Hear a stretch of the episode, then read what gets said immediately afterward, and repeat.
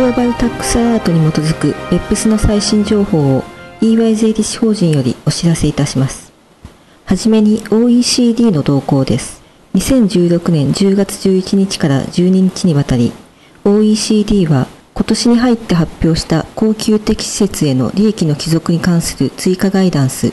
及び利益分割に関する修正ガイダンスのディスカッションドラフトについてパブリックコンサルテーションを開催しました。パブリックコンサルテーションでは、利害関係者が OECD の移転価格作業を担当する OECD 事務局及び各国代表と直接意見を交わしました。寄せられたコメント及び次のステップについては、OECD の作業部会が2016年11月に開く次回の会合において議論する予定です。2016年10月20日、OECD は、ベップス行動計画14の相互協議手続きにおけるピュアレビュー及びモニタリング過程の基本となる主要文書を発表しました。これらの文書は、ベップス包摂的枠組みが承認したものです。2016年10月21日、ブラジルを含む5カ国が国別報告書の自動的交換のための多国間合意に署名しました。署名はパリの OECD 会議中に行われ、この結果、署名国の数は合計49カ国になりました。続いて、各国における BEPS 関連の最新動向をお知らせします。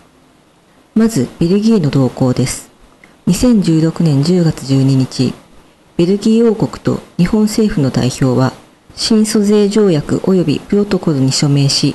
現行の1970年の租税条約を全面的に改正しました。新租税条約は、配当、利子及びロイヤリティに関する源泉税の全額免除の導入等により、ベルギーと日本の間の投資及び経済活動を一層促進することを目指しています。また、この改正は、現行の OECD モデル租税条約及び OECD と G20 諸国の BEPS プロジェクトにおける租税条約に関する提言、すなわち行動267及び14における提言に標則を合わせるものです。次に EU の動向です。2016年10月11日、欧州連合理事会は、税の透明性に関する理事会の結論を述べるプレスリリースを発表しました。特に OECD の BEPS プロジェクト行動12で提言されている義務的開示制度の可能性について、欧州委員会が EU 加盟国の事例を参考にして調査を行う予定であること、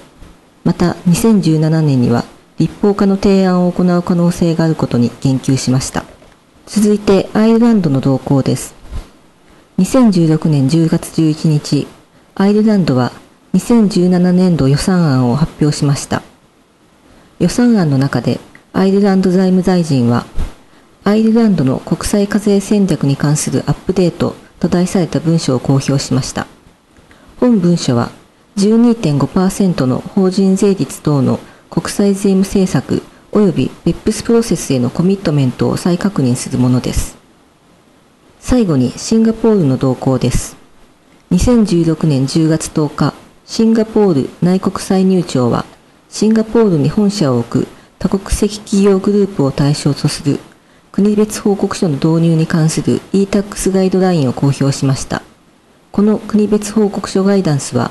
BEPS 行動計画13における OECD のガイダンスにおおむね準拠しており、シンガポールが BEPS プロジェクトの準参加国として4つのミニマムスタンダードを導入するとした確約に沿ったものになっています。国別報告書ガイダンスでは、国別報告書の提出義務、様式、届出要件、二次的方法、情報交換及び遵守違反の場合の罰則が示されています。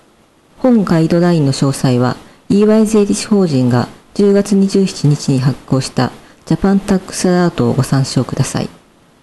今回お届けする内容は以上です。BEPS に関する最新情報は EY 税理士法人のウェブサイトをご参照ください。